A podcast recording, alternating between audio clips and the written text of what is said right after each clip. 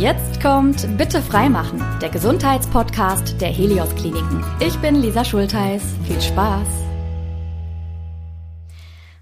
Und damit begrüße ich euch zu einer neuen Folge, in der wir über die Darmkrebsvorsorge sprechen möchten. Denn wer zu dieser Vorsorge geht, der hat ein um 60 Prozent niedrigeres Risiko an Darmkrebs zu erkranken.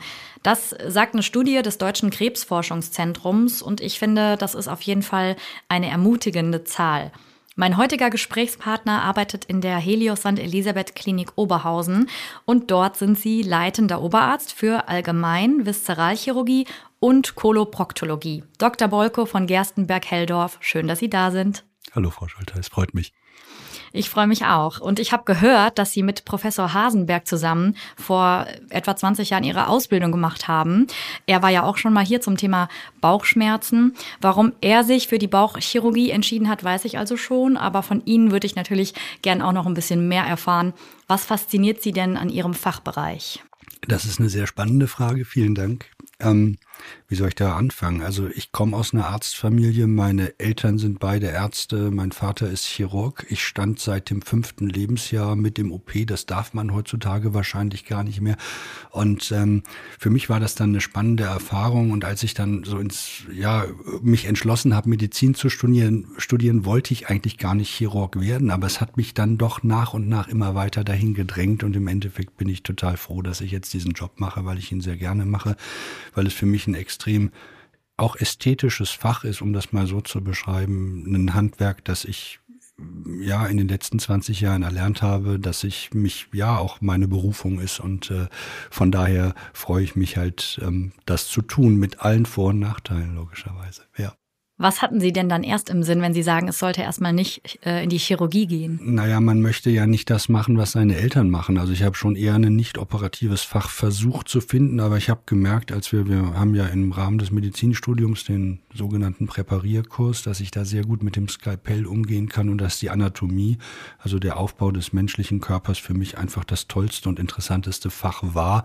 Und dann habe ich die Erkenntnis gehabt, da wird wohl doch was Chirurgisches. Und so bin ich dann nach und nach in die Bauchchirurgie hinein, ja, geschlittert. Also habe mich da natürlich hin orientiert.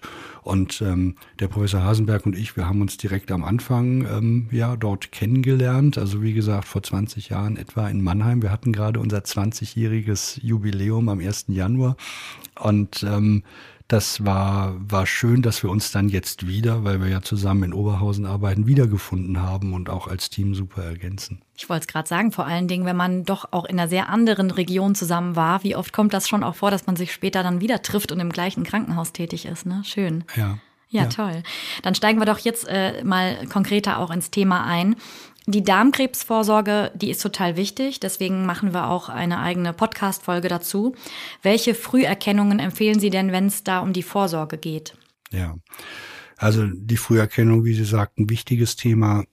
Es gibt ja für die ähm, als erstes als erste Screening-Methode der Test auf Überprüfung von verstecktem Blut im Stuhl. Und das ist etwas, das übernehmen natürlich auch die Krankenkassen, das bieten sämtliche Hausärzte, auch niedergelassene Internisten, Gynäkologen und auch Urologen an. Ähm, vor allem Menschen, die das 50. Lebensjahr erreichen, diesen ähm, Stuhltest zu machen. Verstecktes Blut im Stuhl kann ein Hinweis auf Darmkrebs sein. Das muss nicht unbedingt sein, aber wenn dieser Test positiv ist und der ist sehr empfindlich zumindest eben auf, auf Blutbestandteile, die man halt nicht sieht, dann ähm, ist es gut, eine Darmspiegelung danach durchzuführen. Also das ist eine der wirklich besten und einfachsten Screening-Methoden, die man durchführen kann mhm. und sollte. Gibt es denn da Unterschiede, äh, was Frauen und Männer angeht? Also jetzt speziell bei den Vorsorgeuntersuchungen? Also man muss natürlich schon sagen, Frauen gehen viel früher zur Vorsorge, weil sie ja im Rahmen des der gynäkologischen Vorsorge auch ähm, ja die Gebärmutter, die Eierstöcke abgeklärt bekommen und da finden in der Regel auch schon solche solche Stuhluntersuchungen statt oder es wird dieses Briefchen eben zur Untersuchung mitgegeben.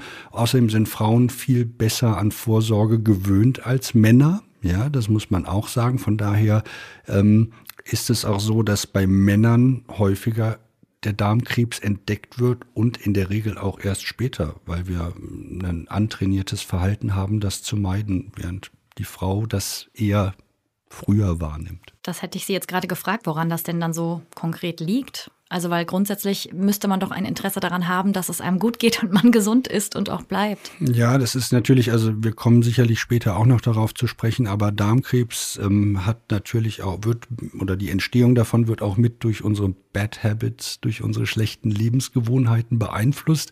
Da sind Männer immer mit an der Spitze und äh, wie gesagt, auch das, äh, das mangelnde Verständnis für Vorsorge oder auch für seinen Körper zu sorgen. Ja, ähm, das ist bei Männern ausgeprägter als bei Frauen und das sind sicherlich zwei der, der Punkte, mhm.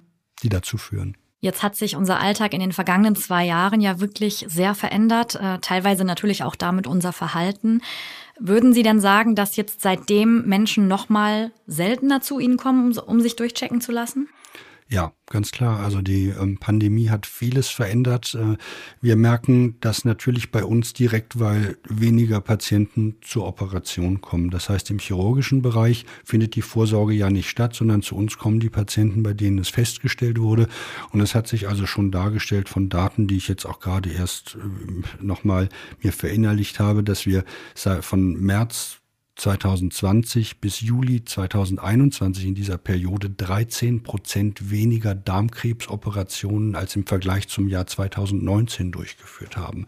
Also soll heißen, der Darmkrebs, den gibt's ja immer.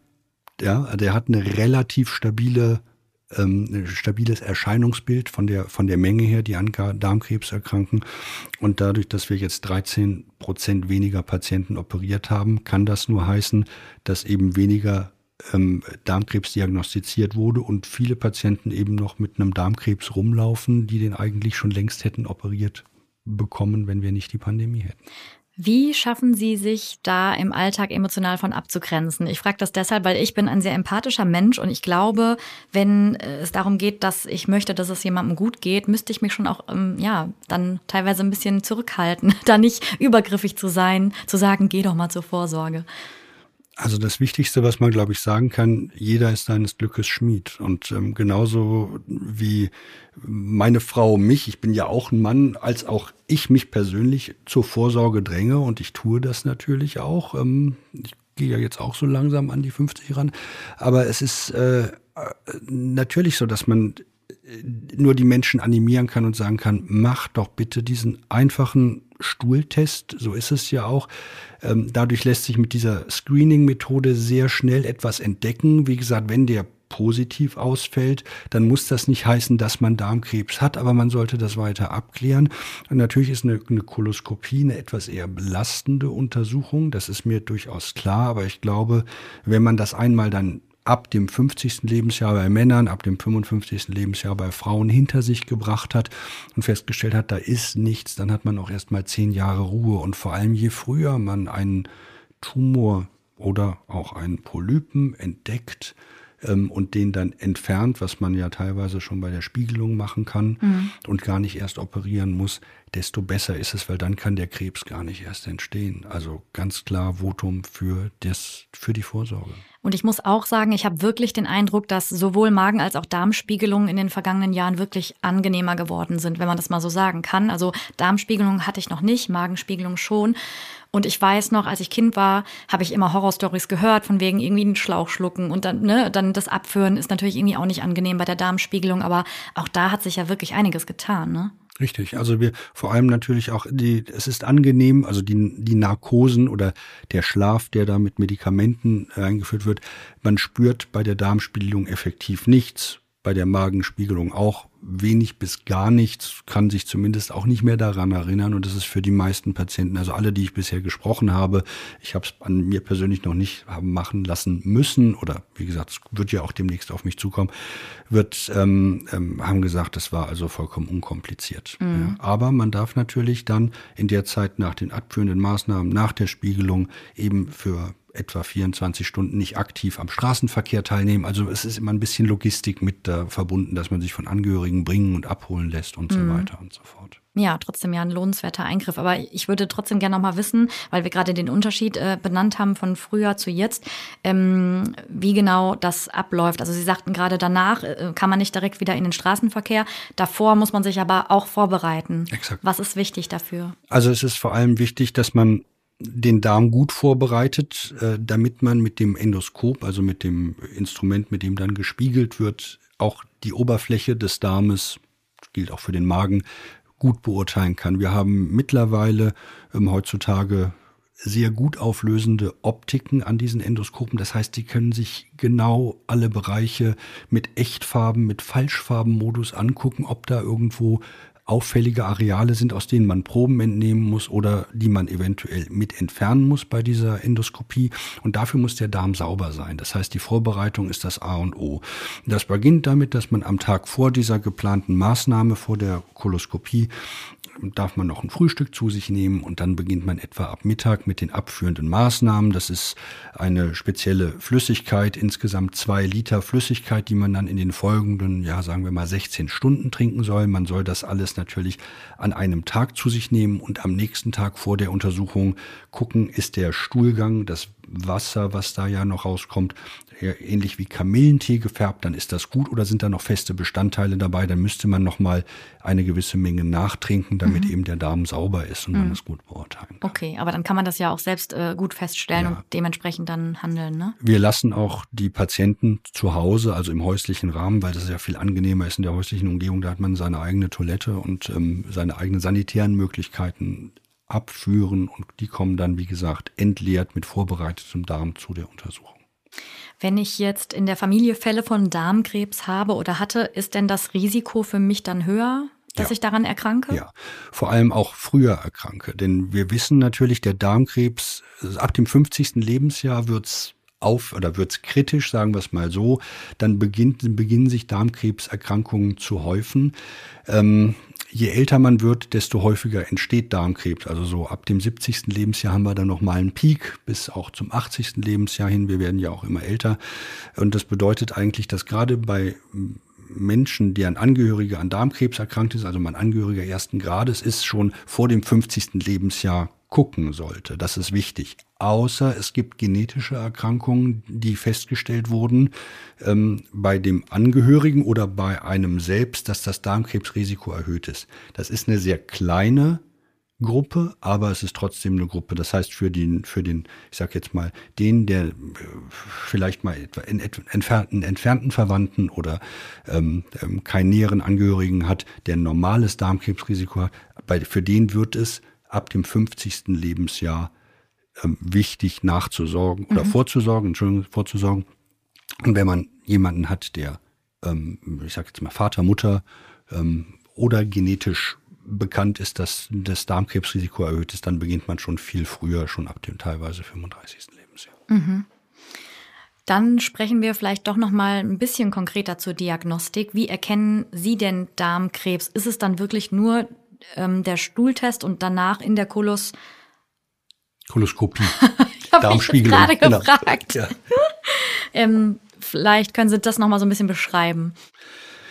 Im Endeffekt ja. Also das sind die, oder wie, das erste, was natürlich da ist, wenn ich nicht vorsorge, ist natürlich, ich merke, bemerke Stuhlunregelmäßigkeiten. Ich hab, das hat früher alles normal funktioniert und dann wird das Abführen vielleicht schwierig oder ich habe wechselnd Verstopfung und Durchfall, das gibt es auch. Oder je nachdem, wo dieser Darmkrebs sitzt, das, der Dickdarm ist ja etwa zwei Meter lang und unterteilt sich in unterschiedliche Bereiche, kann auch mal etwas Blut oder Blutbeimischung im Stuhlgang sein, beziehungsweise sogenannte Bleistift, Bleistiftstühle, also sehr, sehr dünne, wie sagt man das, Stuhlgang, Würste, geformte Würste sozusagen daraus kommen. Das sind Auffälligkeit oder natürlich auch Schmerzen direkt am After. Das sind Schmerzen, die sollte man abklären lassen und das nicht einfach auf Hämorrhoiden schieben. Mhm. Ja, das ist etwas, wo man sagen muss, wenn das, ähm, wenn man solche Symptome hat, jetzt nicht wahnsinnig verängstigt sein, aber kontrolliert zum Arzt gehen, sagen, das ist irgendwie nicht ganz richtig. Ja, und das, also der, die erste Anlaufstelle bleibt natürlich der Hausarzt, das ist ganz klar. Der würde dann logischerweise zu einem Stuhltest raten oder im Zweifel, wenn irgendetwas auffällig wäre, den Patienten dann auch in die Klinik einweisen, letztlich überweisen, einweisen, um halt die weiteren Untersuchungen durchzuführen. Mhm. Ja, aber wie gesagt, Stuhlunregelmäßigkeiten oder Blutbeimengungen im Stuhl, die plötzlich neu auftreten, wo ich nicht weiß, was ist das, ganz klar geht erstmal der Weg zum Hausarzt. Ja. Oder wenn es größere Blutbeimengungen sind, auch in die Klinik. Okay, also das heißt, das wäre, weil auch meine nächste Frage wäre gewesen, ob, was der Unterschied zwischen äh, der Diagnostik in Praxen oder im Krankenhaus ist. Dann wahrscheinlich, dass eben irgendwann beim Hausarzt das Spektrum aufhört an Leistung, nehme ich an. Ja, also mhm. der Großteil der Fälle wird bei den niedergelassenen Kollegen festgestellt. Wir haben natürlich auch einige Patienten, die zu uns in die Klinik gebracht werden oder sich dort vorstellen. Aber Krankenhäuser haben in der Regel ähm, ähm, übernehmen die stationären Leistungen, wie das so schön heißt. Ähm, die ambulanten Leistungen werden, werden durch niedergelassene Kollegen oder Gastroenterologen durchgeführt. Die haben sehr viel zu tun, das kann man auch sagen. Und wie gesagt, wir stehen gerne parat, dort mitzuhelfen. Aber wie gesagt, der Großteil kommt natürlich auch nicht nur aus der Klinik selbst, sondern aus dem Umfeld in die Klinik hinein. Mhm. Jetzt gibt es ja Bereiche, würde ich jetzt mal so sagen, wenn man da zum Arzt geht, hat man jetzt vielleicht nicht so Hürden, sich untersuchen zu lassen. Ich glaube, bei dieser Thematik heute ist es ein bisschen schwieriger, haben wir ja eigentlich auch schon festgestellt. Mm, was können Sie denn da unterstützend zu sagen, dass man ja sich da nicht unwohl fühlen braucht? Also wie empfangen Sie Ihre Patientinnen, wenn die zu Ihnen kommen?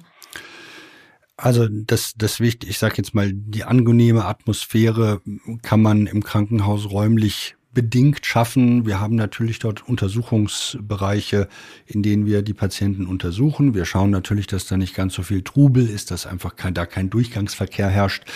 Es ist mir persönlich auch wichtig, auch gerade bei Patientinnen immer auch eine ähm, äh, weibliche Person mit im Zimmer zu haben. Ähm, nicht nur aus den sogenannten forensischen Gründen, sondern weil es einfach auch eine viel wärmere Atmosphäre dann schafft.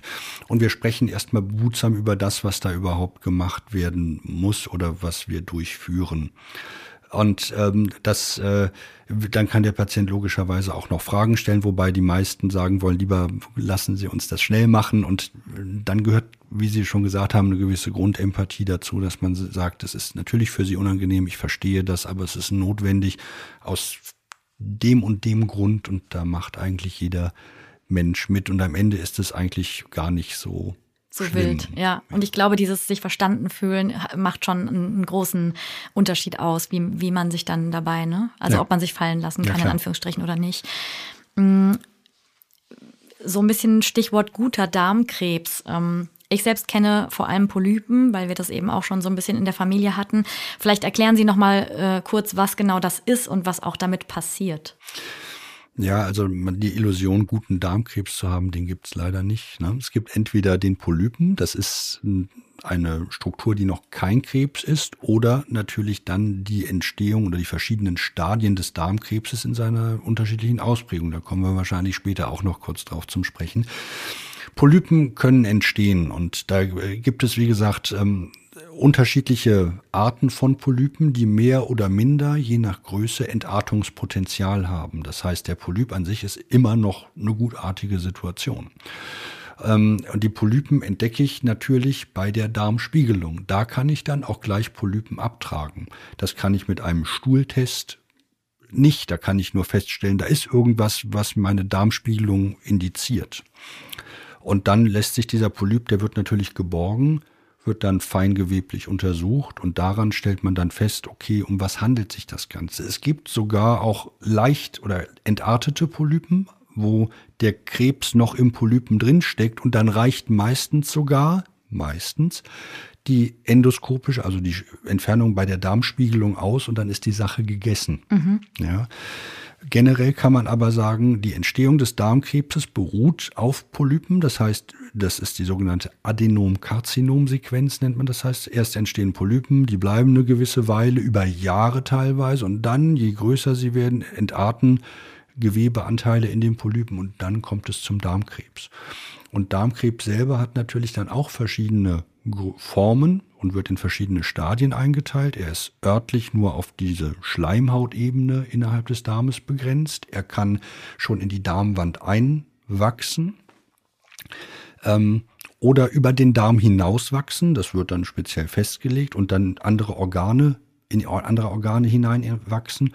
Er kann aber auch Tochtergeschwülste ausbilden, die dann im Körper, vor allem in der Leber oder auch in Lymphknoten, ähm, ja, Tumorabsiedlungen gebildet haben. Und mhm. das sind natürlich schon weit fortgeschrittene ähm, Darmkrebsstufen, die auch operativ behandelbar sind, mhm. die aber mit, mit größter Wahrscheinlichkeit, eigentlich mit Sicherheit chemotherapiert mhm. werden müssen, entweder vor oder nach einer Operation. Also da gibt es Therapiekonzepte, die werden wir nachher nochmal so ein kleines bisschen ausleuchten.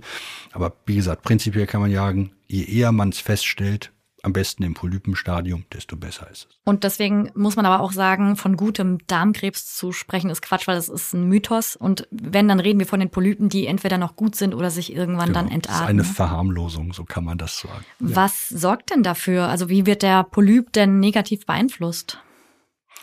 Das findet nun mal wieder auf molekularer Ebene statt. Man kann generell beim Krebs sagen, Krebs sind Zellen, die sich aus der normalen Organisationsstruktur ja, des Körpers ausgekoppelt haben und autonom arbeiten. Und ähm, der, also der Krebs selber hat ja jetzt nicht im Sinn, den Menschen zu vernichten. Das, der hat ja keine Intelligenz, sondern der Krebs ist einfach, ähm, sind einfach wie entartete Zellen des Körpers, die halt weiter sich vermehren und unkontrolliert vermehren. Und das führt natürlich zur Gefährlichkeit, weil dadurch eben eine Streuung, wie ich es ja schon gesagt mhm. habe, stattfinden kann oder natürlich der Verlust der Organfunktion oder auch beim Darmkrebs, wenn er zum Beispiel immer weiter wächst und wächst, der Darmverschluss. Mhm. Das ist also durchaus möglich und im Übrigen ja ein, auch ein sehr spätes Symptom eines Darmkrebses.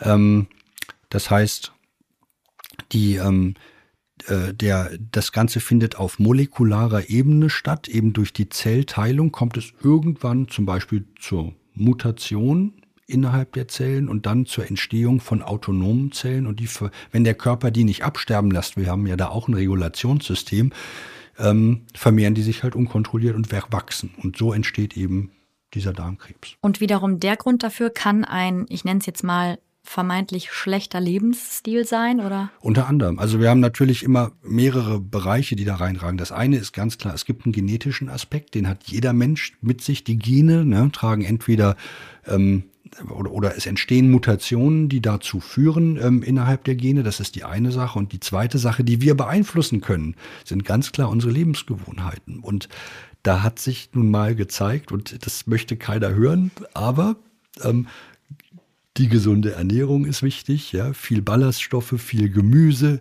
wenig rotes Fleisch, ja, nicht rauchen, kein Alkohol, viel Bewegung. Das Mensch, Beste, eigentlich all das, was Spaß macht. Ja, das andere kann auch ja auch hören. Spaß machen. Das nee, ist ja auch so. Nein, sagen, aber wie gesagt, das möchte keiner hören, aber es ist leider so, ähm, Feind Nummer eins, da gehört das Rauchen mit dazu, das muss man leider so sagen, ja. Aber wie gesagt, auch die schlechte Ernährung, der Verzehr von rotem Fleisch, dementsprechend auch damit korrelierend die Adipositas, da waren wir auch schon dabei. Das alles sind prädestinierende Faktoren, mhm. eher mhm. einen Darmkrebs zu entwickeln. Es gibt natürlich auch den Sportler, der sich vegan ernährt, der alles macht und der trotzdem Darmkrebs bekommt. Da mhm. sind wir nicht vorgefeit. Aber ich glaube, beeinflussen können wir auf jeden Fall zumindest, dass wir ähm, Alkohol rauchen, ein bisschen zurückfahren oder am besten ganz lassen, ja, uns gesund und lecker ernähren und halt viel Sport treiben. Jetzt haben wir zum Teil schon über Behandlungsmöglichkeiten gesprochen. Ähm, ich würde trotzdem gerne noch mal so ein bisschen äh, mehr darauf schauen. Also auch noch mal, welche OP-Methoden gibt es? Wie ist der Erkrankungsverlauf? dass Sie das nochmal so ein bisschen schildern. Okay, ich versuche das mal so ein kleines bisschen einzuteilen. Ja. Mhm. Also es, ich hatte ja vorher schon davon gesprochen, wenn Darmkrebs entsteht, gibt es unterschiedliche Lokalisationen, wo Darmkrebs entstehen kann. Unser Dickdarm ist etwa zwei Meter lang und teilt sich ein in einen aufsteigenden Dickdarmanteil, in einen querenden Dickdarmanteil, in einen absteigenden Dickdarmanteil, in einen Essdarm, nennt sich der. Der macht so eine S-förmige Kurve, das Sigma und in den Mastdarm. Ja, das ist der, das Rektum, ja, was dann irgendwann zum Schließmuskel kommt.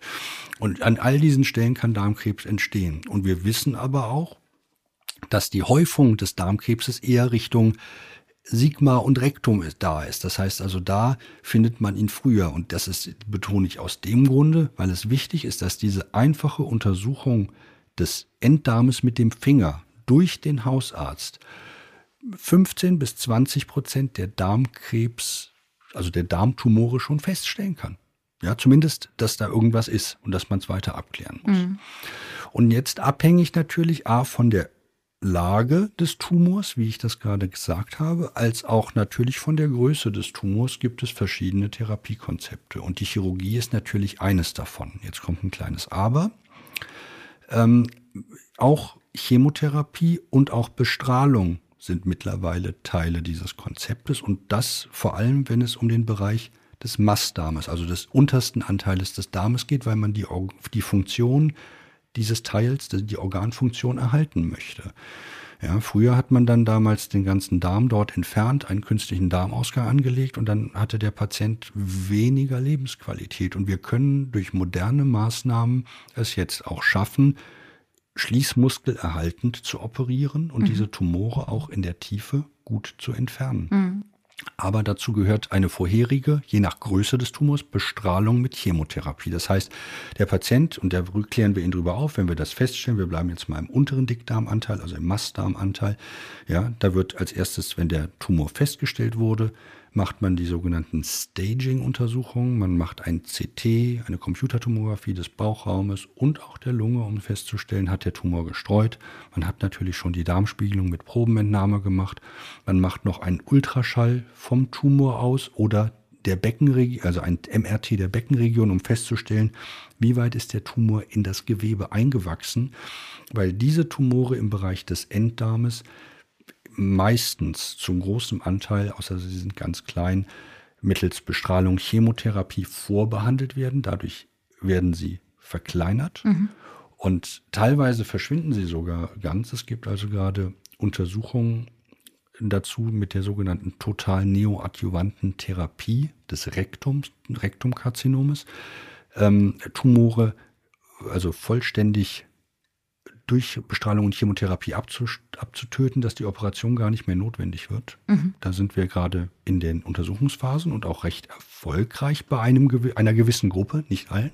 Wobei Chemotherapie ja trotzdem auch kein Spaziergang ist. Ich frage mich dann immer, was ist das Bessere in Anführungsstrichen? Ne? Also wir gucken ja dann immer auf, der, auf das Überleben oder den Überlebensvorteil. Ja, so mhm. müssen wir das jetzt mal ganz nüchtern sagen. Und wir haben festgestellt, dass gerade die vorgeschaltete Bestrahlung mit Chemotherapie bei diesen Tumoren dazu führen kann, dass dort örtlich kein neuer Tumor auftritt, während ich, wenn ich erst operiere und vielleicht später oder gar nicht bestrahle und chemotherapiere, es zum Wiederauftreten von Tumoren in dem Bereich kommen kann. Das heißt, der Patient, der diese vorgeschaltete Therapie bekommt, ähm, hat dann in der Regel einen Vorteil gegenüber dem, der nur operiert werden muss. Und deswegen kann man auch sagen, sind die Heilungschancen bei Darmkrebs da ganz gut. Sehr gut, vor allem bei kleinen. Stadien. Genau, das ist exakt das Wichtige. Mhm. Und das Gleiche, um jetzt nochmal um den, auf den Rest des Dickdarmes zu kommen, da wird in der Regel nicht vorbehandelt, außer wir haben schon Streustadien ja, also wo der Tumor in andere Organe gestreut ist. Und da wird in der Regel erst operiert und dann natürlich, wenn erforderlich, chemotherapiert. Ähm, wobei nach der Operation natürlich festgestellt wird, wie groß ist der Tumor, wie weit ist er ins Gewebe eingewachsen, hat er einen Lymphknoten gestreut oder ähm, sind, wie gesagt, andere Organe, werden die befallen, würde man das ja schon sehen und gegebenenfalls während der gleichen Operation schon mit behandeln. Das heißt, da spielt die Chirurgie natürlich zumindest jetzt noch, bis es vielleicht mal eine Impfung gibt, ja, das wäre ganz toll, eine, eine, die übergeordnete Rolle. Ja. Beim Rektum ist es wiederum anders. Da haben wir sogenannte multimodale Therapiekonzepte. Soll heißen, da sind viele Bereiche, die zusammenwirken, weil das Ziel da ist eigentlich Organerhalt. Und ganz konkret, was erwartet mich da im OP? Ja, wenn nun die Diagnose Darmkrebs gestellt wurde und es dann zur Operation kommt, egal in welcher Form, kann man natürlich erstmal sagen, dass das Ziel der Operation ist, den Darmkrebs vollständig zu entfernen. Mhm. Und das natürlich ohne den Patienten zu sehr zu belasten. Dazu gehören natürlich auch die Narkoseverfahren, dazu gehört auch ein sogenannter Schmerzkatheter, der Rücken nahegelegt wird, damit Patienten sehr keine kaum Schmerzen haben, sich selber Schmerzmittel dosieren können und auch schnell wieder auf die Beine gebracht werden, das sogenannte Fast Track Konzept. Und das zweite, was natürlich mittlerweile auch sehr wichtig ist, nicht jeder Darmkrebs muss über einen großen offenen Schnitt operiert werden, sondern wir haben heutzutage genauso wie das die Endoskopeure, die ja die Darmspiegelung haben, auch machen, sehr gute minimalinvasive Operationsverfahren mit sehr hochauflösenden Optiken, mit denen wir alles sehen, mit denen wir teilweise noch besser sehen als beim offen, bei der offenen Technik, bei denen wir mittels Bauchspiegelung eben diese Bereiche entfernen können und auch diesen Krebs radikal operieren können. Soll heißen, die Lymphknoten, die dazugehören, mit entfernen und natürlich dann über kleine auch versteckte Hilfsschnitte, die Darmnähte machen, sodass der Patient zum einen sehr schnell wieder auf die Beine kommen kann, wenig Schmerzen hat und auch ein kosmetisch eigentlich sehr gutes Ergebnis dann hat. Bedeutet natürlich, das geht nicht bei jedem Menschen, wenn wir die, wenn andere Organe mit betroffen sind, dann muss man auch auf offene Verfahren ausweichen. Aber in der Regel lässt sich heutzutage Darmkrebs minimalinvasiv operieren zum Vorteil des Patienten. Ich wollte gerade sagen, das sind gute Synergieeffekte, weil sowohl die Technik immer fortschrittlicher wird und Sie ja dadurch letztendlich auch in Ihrer Behandlung. Ne? Genau. Wenn wir mal so noch ein Stück weiter in die Zukunft blicken, was wünschen Sie sich da medizinisch, technisch? Ich wünsche mir Star Trek. Ja, also ich ähm, habe eine Pille an Bord, der mir eine irgendeine Pille oder eine Injektion gibt und das Ding ist weg. Nein, es ist das ist also wir kommen ja immer weiter dahin und also das eine Ziel, was wir wir haben natürlich Vorsorge ist ein Riesenthema, aber wenn es dann soweit ist und ich meine, wir Chirurgen, wir sind ja Teil des Konzeptes, so muss man das sehen. Da müssen wir uns jetzt nicht zu wichtig nehmen. Wir sind einfach ein Teil davon, ja, eines einer Teamarbeit und dass ähm, das Beste wäre, wir würden eine, eine Impfung oder ja, wie es jetzt gerade mit den ähm, RNA-Impfstoffen ist, dass man guckt, dass man irgendwelche spezielle Antikörper gegen diese Tumore findet und die damit schon ohne Operation zum Absterben bringen kann. Das ist eine tolle Lösung. Dann werden wir zwar in dem Bereich überflüssig, aber ich wünsche es wirklich jedem, der so eine Erkrankung hat, dass er dann nicht mehr zum Chirurgen muss ja, mhm. und geheilt wird. Was können oder möchten Sie uns denn heute noch äh, mit auf den Weg geben, so ganz generell? Ja, ich glaube, dass man, also das Wichtigste, wofür man sich entscheiden kann und muss, ist ein gesunder Lebensstil und keine Angst vor dem, was kommt. Es gibt natürlich viele Menschen, die aus, ja, aus einer Prophylaxe heraus, weil sie Angst vor Brustkrebs, vor Darmkrebs, vor anderem haben, gar nicht mehr so in die Welt reinschauen können. Und Dr. Google macht uns dann natürlich, also der, der bietet uns ja unwahrscheinlich viel Information, ungefiltert, die uns Angst machen kann. Und deswegen ist es, glaube ich, wichtig, gerade wenn wir so eine Situation haben, oder ich sage das meinen Patienten auch, mit denen ich spreche, bitte Kontaktieren Sie nicht Dr. Google. Wenn Sie Fragen haben, schreiben Sie sich die auf. Ich beantworte Ihnen die gerne. Aber ich biete den Menschen natürlich dann an, auch der Filter zu sein. Wenn ich Dinge nicht weiß, dann sage ich ihnen, ich weiß es nicht oder ich muss es selber nachschauen. Ja, mhm. das gibt es auch. passiert selten, aber es passiert. Und das ist natürlich auch wichtig, dass man da eben, dass der Mensch sich in die Führung hineinbegibt. Aber das Allerwichtigste, das A und O, das haben wir schon benannt, sind zwei Sachen. Ähm, gesund zu leben, auf seinen Lebensstil zu achten und natürlich vorzusorgen und hoffentlich warten, dass es irgendwann die Pille gibt, die ähm, das sofort wieder alles repariert. Damit kann ich auf jeden Fall was anfangen. Vielen Dank. Ich hoffe, unsere HörerInnen auch. Wenn ihr trotzdem noch mehr wissen möchtet zu unserem heutigen Thema, dann klickt euch einfach rein auf unsere Klinik-Webseite oder über unsere Social-Media-Kanäle. Dort könnt ihr auch gern eure Fragen loswerden. Schön, dass ihr mit dabei wart und uns zugehört habt. Ja, auch Ihnen sage ich vielen herzlichen Dank, Dr. Bolko von Gerstenberg-Helldorf, leitender Oberarzt aus der Helios Klinik in Oberhausen. Vielen Dank, ebenso. In unserer nächsten Folge sprechen wir über etwas, das viele von uns sicherlich gut kennen. Schwere Beine, Besenreißer, Krampfadern oder Thrombose. Das alles wollen wir uns mal genauer anschauen, zusammen mit einer Expertin aus der Gefäßchirurgie. Hört also auch dann gerne wieder zu und bleibt gesund. Das war Bitte freimachen, der Gesundheitspodcast der Helios Kliniken.